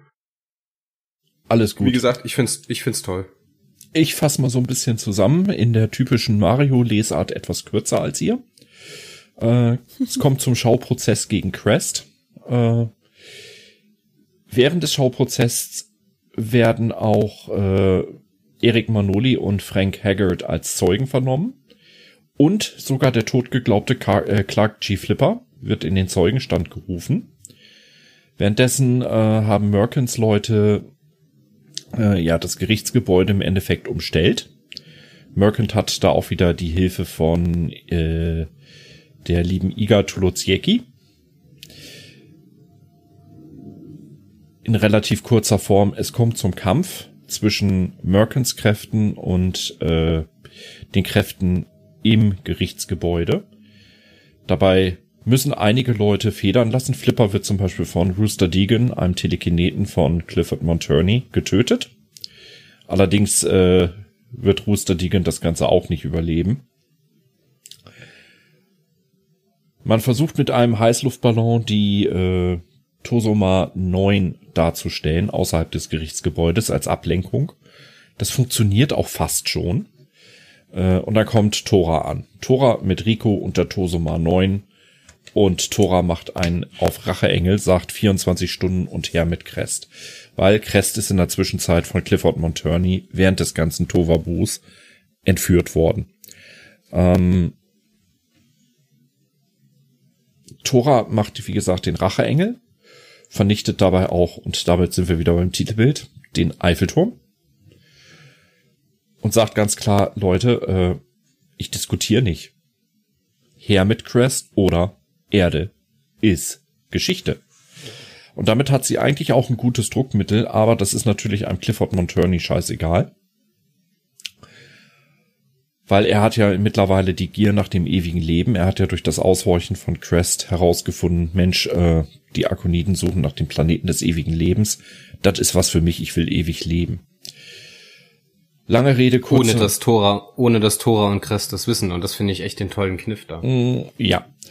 Äh, relativ kurz zusammengefasst, riesige Schlacht am Ende mit viel hin und her, mit einem überraschend auftauchenden, lebenden Gorachin, der offensichtlich wohl aus dem äh, Koma äh, geweckt wurde.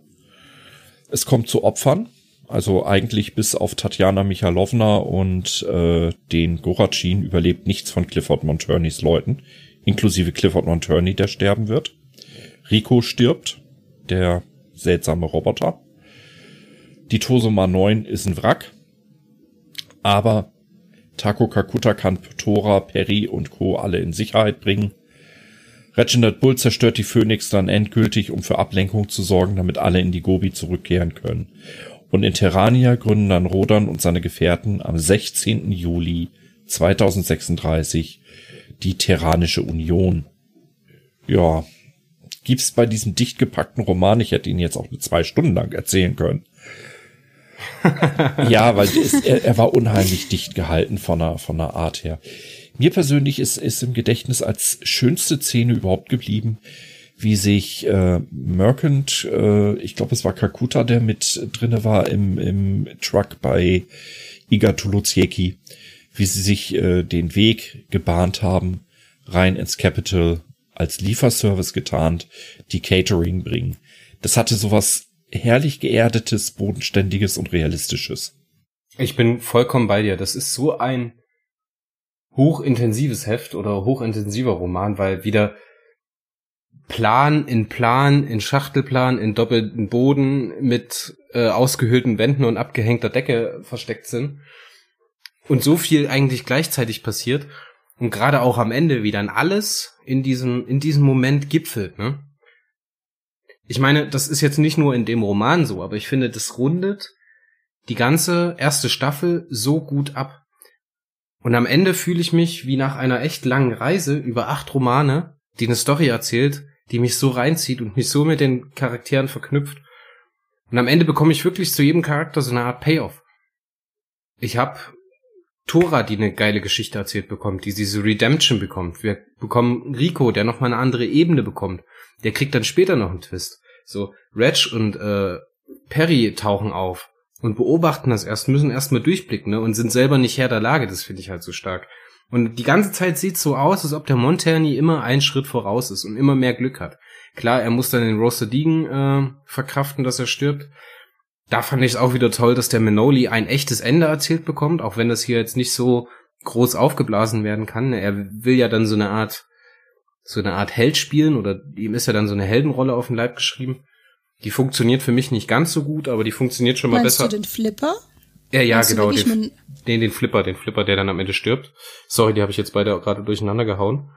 Was aber wesentlich besser funktioniert als in der Erstausgabe dieses, dieser ähm, Furz in der Landschaft, wie der Flipper über die Klinge springt. das fand ich toll. Wie gesagt, diesen, diesen Supreme Court, diese Verhandlung, diese umgekehrte ähm, Volksgerichtshofnummer, dass praktisch der, der falsch vor Gericht steht ne, und sich rechtfertigen muss. Wir haben diesen unfassbar starken Bekennermonolog von Frank Haggart, der da drin ist, dieses, dieses ähm, Plädoyer für die Menschlichkeit, ne, und dieser Roman, und da möchte ich jetzt auch mit einem Zitat meine Meinung abschließen, ähm, endet am Ende mit einer Rede von Perry. Jetzt habe ich das falsche Buch in der Hand. Jetzt muss ich mal ganz kurz blättern, weil ich es gerade wieder zugemacht habe, Mensch. Und am Ende in Terrania sagt Perry was. Und das könnte heutzutage nicht aktueller sein. Immer sind es große Ideen, die den Taten vorausgehen. Die Zeit ist längst reif für die beste dieser Ideen, für die vereinte Menschheit. Eine Erde ohne Grenzen, ohne nationale Streitigkeiten. Eine Welt, in der weder, Haut, weder Hautfarbe noch Religionszugehörigkeit über das Zusammenleben entscheiden, sondern Menschlichkeit. Die Welt der Terraner. Das endet auf so einem Bekennermonolog, dass es so stark ist. Und diese Story, die damit verbunden ist. Ich meine, man hat jetzt alle Machtmittel eigentlich verloren. Wir haben die Tosoma, die weg ist. Wir haben den Phönix nicht mehr. Wir haben den Clifford Monturney, der echt viel Schaden angerichtet hat. Die Welt ist zerstritten in diesem Konflikt, ne? Perrys Plan scheitert fast. Ich meine, die stehen da mit heruntergelassenen Hosen, aber man merkt einfach, dass diese Vision, die in diesen acht Romanen erzählt wird, weiterlebt. Und die lebt halt nicht nur in Perry und den Leuten, die für ihn arbeiten, also die Mutanten oder sonst jemand, sondern die lebt in den Köpfen von den Leuten. Und das finde ich, das, das kann ich so fühlen in dem Roman. Und diese Hoffnung gerade mit Iga, wie die immer weitermachen, wie die sich durch das, durch den Supreme Court kämpfen und wie es dann am Ende zum Showdown kommt, ist wirklich, wirklich, wirklich toll. Und ich finde es auch stark, dass am Ende sowas wie Taku Kakuta halt auch noch so ein Turnaround bekommt und so eine positive Wendung. Ich finde, da hätten sie noch eine halbe Seite dazu schreiben können, weil das halt auch so ein bisschen in der Luft hängt, was halt auch so eine Schwäche die ist, die ich da mit anbringen wollen würde. Aber am Ende lässt mich der Roman zurück wirklich geplättet. Und die erste Staffel fühlt sich an wie eine Reise, super intensiv. Es gab da wirklich kaum einen Roman, der mich mal enttäuscht hat oder sowas. Hier und da gab es die eine oder andere Länge, aber der Roman hier ist wirklich Zucker. Und das würde ich auch sagen, ist der beste Roman von den ersten acht. Dicht gefolgt vom ersten, aber das hier ist wirklich mein absoluter Favorit. Bianca.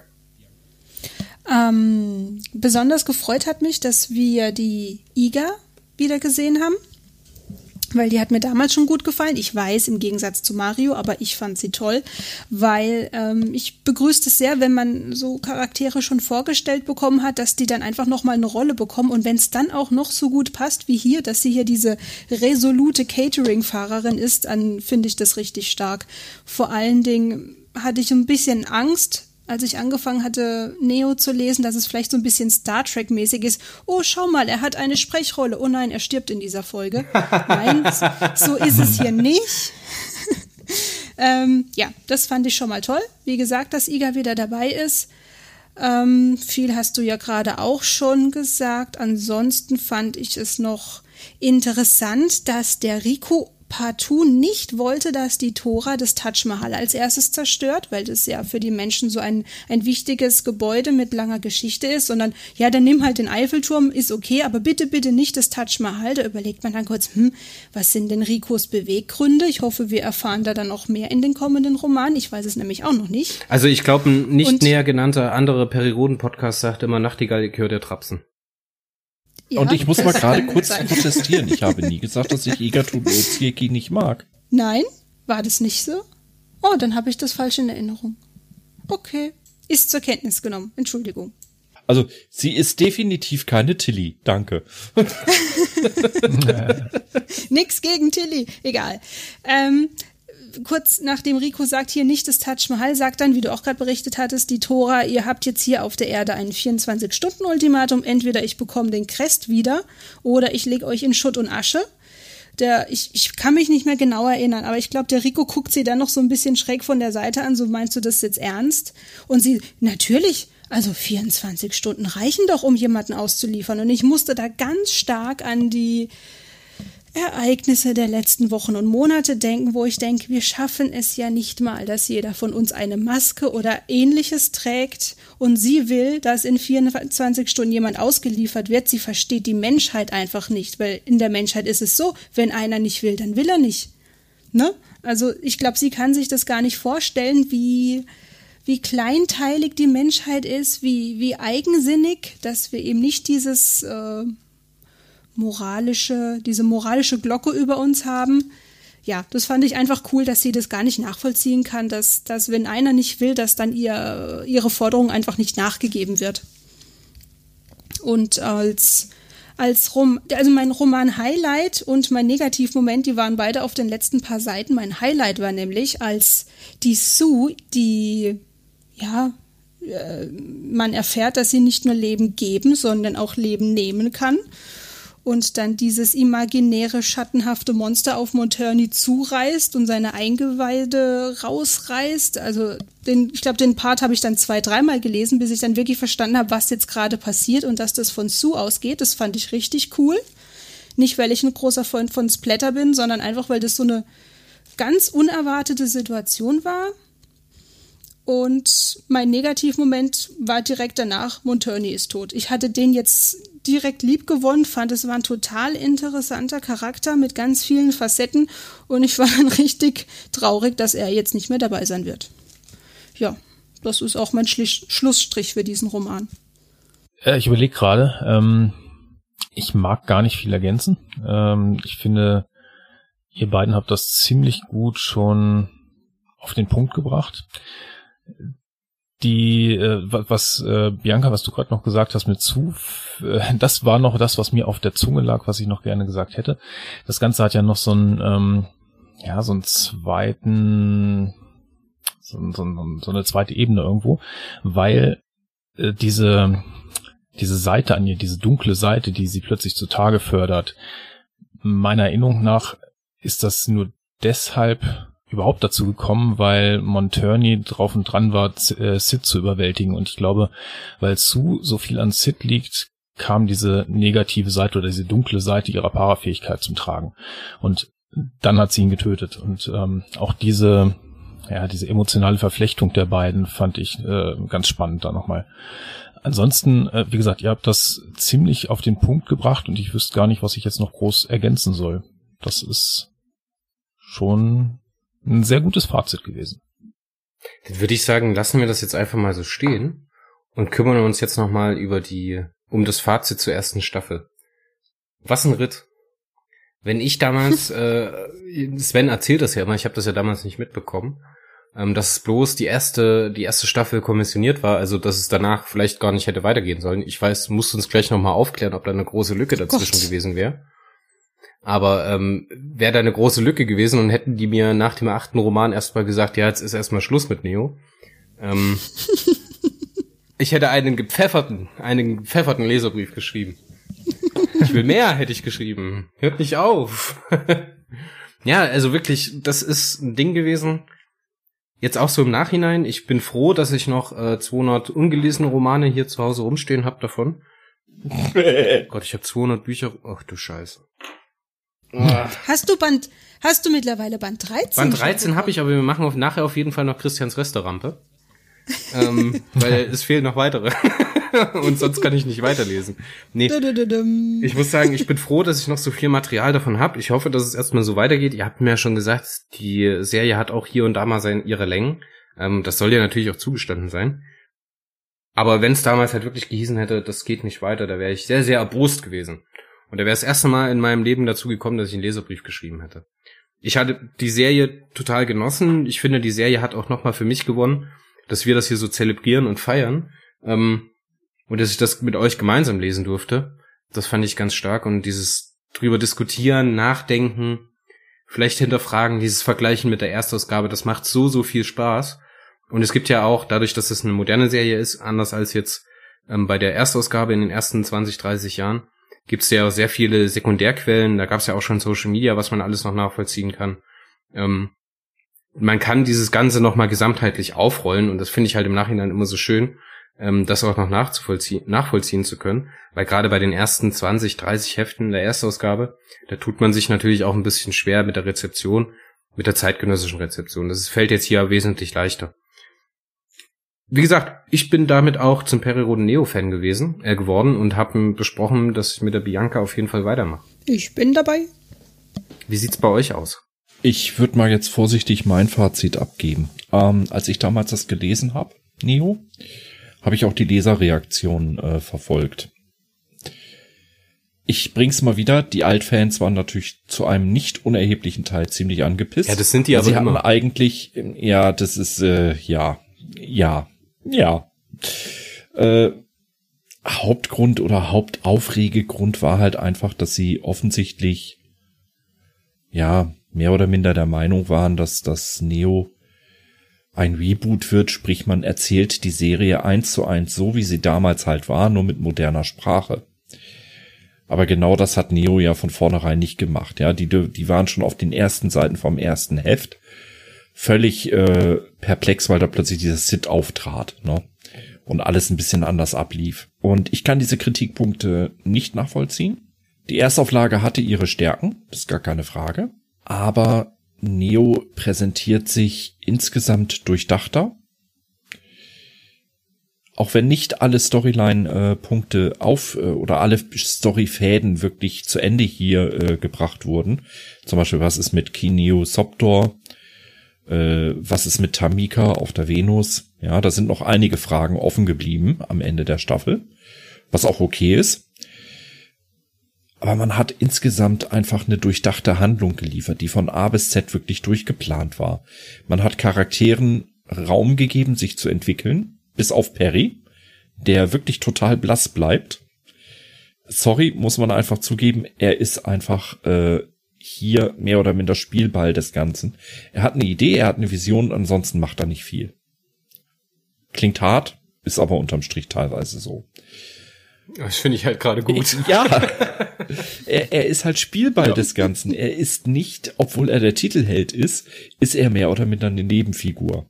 Ja, und das finde ich gut. Ja, aber das macht ihn doch, das macht ihn doch so sympathisch, dass er halt so ein, so ein Visionär ist, so ein Fan, so ein Nerd, der dann von seiner Umwelt als Spielball missbraucht wird und eigentlich seine gute Idee versucht umzusetzen against all odds, würde man jetzt sagen. Ne? Also ich finde, das, das ist so die klassische Heldengeschichte. Mhm. Und ich finde es auch gut, die Entscheidung, dass sie es so gemacht haben. Und erzähl mir da nichts. Der Frank Borsch und die Jungs, die die Exposés für die erste Staffel geschrieben haben, natürlich haben die sich Türen für eine zweite, dritte, vierte Staffel. Ja, das war von vornherein auch so geplant. Also damit beantworte ich auch mal deine Frage. Es war von vornherein die Option auf weitere acht Hefte und dann nochmal acht und dann nochmal acht und so weiter. Das hatte man von vornherein ja. mit eingeplant, dass das möglich sein könnte, wenn die Absatzzahlen stimmen. Ja, und die Entscheidung, dass es weiterging, fiel bei Band Neo 8 herum, war die schon längst durch. Äh, man muss immer wissen, dass die ungefähr 10 bis 12 Wochen im Voraus schreiben. Das heißt, bei Band 4 von Neo hatten sie bereits die Verlängerung für äh, Band 16 in der Tasche. Ja, das muss man auch einfach im Hinterkopf haben. So, äh, weiter zum Fazit. Stärke und Schwäche der Neo-Romane zugleich ist dieser unheimliche Realitätsbezug. Ähm, damals, als sie rauskam, 2010, 2011, war diese Entwicklung, wie die Welt sie nehmen wird, noch Utopie. Heute, 2020, sind wir schon viel näher am Abgrund, als es die Neo-Welt jemals war. Und das finde ich halt so erschreckend. Das ist halt das Positive und das Negative, diese unheimliche Realität, die sie reingebracht haben. Es bleibt aber trotzdem, genauso wie die Erstausgabe, eine positive Zukunftsvision. Das finde ich stark. Auf, eine realistisch positive. Ja, genau. Also es ist jetzt nicht so wie zum Beispiel 90 Prozent der ganzen Science-Fiction-Produkte, dass es erstmal zum, zur Apokalypse kommt und dass man nach einem Reset mit der Menschheit neu anfängt. So. Aus Erkenntnis praktisch lernen und aus der absoluten Erkenntnis des atomaren Holocausts lernen, dass es weitergehen kann. Das passiert hier ja nicht sondern die Menschheit bricht auf, ohne diesen Untergang erlebt zu haben. Und das finde ich genauso stark. Und das hatte ich damals schon bei der Erstausgabe in den 60ern. in der Hochzeit des Kalten Krieges mit gesagt, zur Zeit der Kuba-Krise und so weiter, dass ich das echt positiv finde, dass die sich damals nicht in so eine, in so eine negative Zukunftsvision verrannt haben, die praktisch diesen Reset braucht. So ist es ja bei Gene Roddenberry, ne? Oder also bei Star Trek oder. Ja, ich möchte das nicht vergleichen. Ahnung, ich vergleiche es höchstens mal mit der Erstauflage. Wenn mir heute ein Leser sagt, dass äh, die Erstauflage äh, wesentlich mehr action-packed gewesen wäre und dichter gepackt handlungstechnisch und sie sich bei Leo gelangweilt hätten, dann muss ich sagen, dann haben sie Neo nicht gelesen. Neo schafft es wirklich noch mehr Handlung als die damalige Erstauflage zusammenzukriegen, allerdings mit Innenansichten über die Motivation, über die Personen, über die Handlungsträger. Und für mich so ein paar Glanz-Highlights. Einmal halt äh, Sids Kindheit. Das war ein absoluter Sternmoment. Ähm, Igatu Luziecki und Mercent auf der Flucht war ein absolutes Highlight. Und eine Szene, die mir immer noch im Gedächtnis bleibt, ähm, als Crest mit diesem AIDS-kranken ähm, farbigen das Essen ja, teilt. Ja, ja, ja, ja. Das ist für vergessen. mich eine der Mega stärksten toll. Szenen überhaupt. Da kommt ein Alien daher und ihn interessiert weder die Hautfarbe noch die Erkrankung noch sonst was, sondern sie halten einfach, sie schließen Freundschaft auf ihre Weise. Das war so intensiv, obwohl eigentlich nur so eine Nebenhandlung im Prinzip. Das hat mir unheimlich gefallen. Absolut negativ muss ich ganz ehrlich bewerten. Äh, kann ich eigentlich nichts bewerten. Es gibt jetzt nicht wirklich so einen Tritt in die Eier, wie es in der Erstauflage immer war. Vor allen Dingen, danke, danke, danke. Kein Reginald Bull, der zu blöd ist zum Scheißen. Sag ja Team Reg. Hashtag ja. Team Reg. ja, also diese, was du gerade gesagt hast mit den Nebenhandlungen, da, das wäre mein persönliches Highlight von der ersten Staffel. Das hatte ich auch, glaube ich, schon im ersten Podcast von uns mal gesagt. Aus anderen Büchern kennt man das ja. Okay, ähm, Seite rumgeblättert, neues Kapitel, ganz anderer Handlungsort, ganz andere Leute und man denkt sich so, oh nee, ich wollte doch wissen, wie es gerade eben weiterging. Und das macht, per, ähm, macht Perry Neo ganz toll. Hier geht's mir nicht so. Cool, andere Nebenhandlung. Ja, muss ich auch gleich wissen, was ist hier los, was macht der, was hat der für Beweggründe. Also ich habe hier nie Handlungsstränge oder Personen, die ich gerne überblättern möchte. Und das habe ich normalerweise ehrlich gesagt immer in anderen Büchern. Und das finde ich richtig stark, dass hier wirklich alle Aspekte ihre Daseinsberechtigung haben, dass man merkt, okay, das ist wichtig, das gehört mit rein. Und das macht es für mich auch wirklich spannend. Er hat ja mal diesen hübschen Begriff Page-Turner gehabt. Die hatte ich jetzt hier in den letzten vier Bänden noch mehr als bei eins bis vier. Also eins bis vier fand ich toll, weil interessant, weil neu. Aber die letzten vier Bände, die wir jetzt gerade besprochen haben, die waren bei mir so richtig, ich, ich muss es auffressen, weil ich muss jetzt sofort wissen, wie es überall weitergeht. Und wenn ich mir überlege, wie er vorhin auch schon gesagt hat, dass nach Band 8 ich hätte eine Woche warten müssen und nicht gleich auf, was weiß ich, in irgendeinem Bookshop mir die nächste ja. Staffel hätte kaufen können. Also ich wäre gestorben. ganz, ganz schlimm. Ja. Also ich habe auch nichts Negatives hier. Die paar konstruierten Momente, mein Gott. Also kann man sich kurz drüber aufregen und dann liest man weiter und hat es schon wieder vergessen. Also ich habe hier nichts Negatives zu sagen. Ja, ich mach's mal einigermaßen kurz. Ganz viel habt ihr ja schon gesagt. Ähm, was ich extrem positiv finde, und da haben wir jetzt ausführlich und viel drüber gesprochen, ist die äh, Charakterdarstellung an verschiedensten Stellen, an verschiedensten Charakteren. Ähm, angefangen von vermeintlichen Nebenfiguren wie Sid Gonzales oder Sumi Rafiore oder eben auch auf der anderen Seite Clifford Monturney über einen Reginald Bull, der extrem viel besser ist als Bully. Ähm, das ist einfach, äh, das sind Welten, ja. Ähm, für mich persönlich war es damals so, ich natürlich ähm, war ich auch Leser der klassischen Serie, habe mit ähm, Band 1 irgendwann mal angefangen und für mich war es dann erstmal so ein bisschen auch klar, Vergleich, was kommt da jetzt? Ist das jetzt irgendwie nur das gleiche nochmal, nur ein bisschen aufgehübscht? Und ich war damals schon vom Gefühl her dermaßen extrem positiv überrascht von Neo. Ähm, das dass ich mich absolut äh, angeschlossen hätte mit einem Protestbrief, ähm, den ihr vielleicht geschrieben hättet, ja. Ähm, und nicht umsonst liegt jetzt gerade aktuell Band äh, 238 vor mir auf dem Tisch. Ähm, und ich schreibe, glaube ich, seit Band 160 oder so zu jedem einen äh, Review. Erst auf einem privaten Blog, jetzt bei Opcore. Ähm, das ist ja schon irgendwo mit Leidenschaft verbunden und das äh, glaube ich, oder diese Leidenschaft hätte ich glaube ich nicht über so einen langen Zeitraum, wenn mir Neo und eben auch diese erste Staffel als äh, ganz wichtiger Start einfach so wahnsinnig gut gefallen würde. Ich habe jetzt auch direkt wieder Lust, wenn der Podcast hier vorbei ist, mir das neue Heft zu nehmen, nämlich die Nummer 9 und nochmal gemeinsam mit Bianca dran zu arbeiten.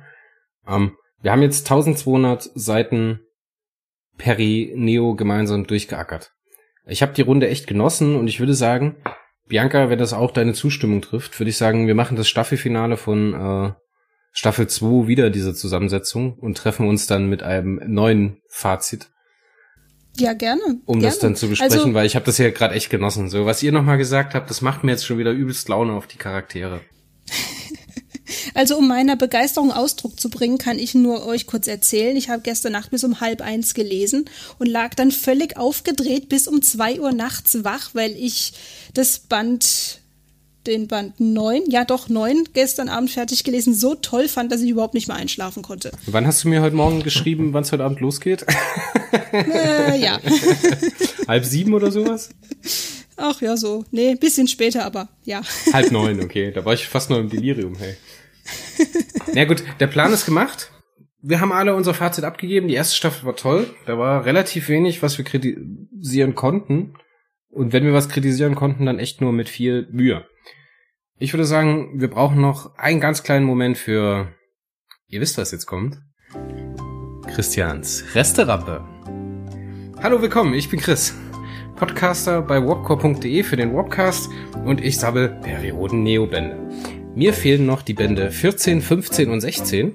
Wenn ihr diesen Podcast unterstützen wollt, sagt mal Bescheid, wenn die noch bei euch rumliegen und ihr die loswerden wollt. Alles klar, das war's auch schon für diese Ausgabe von Christians Resterampe.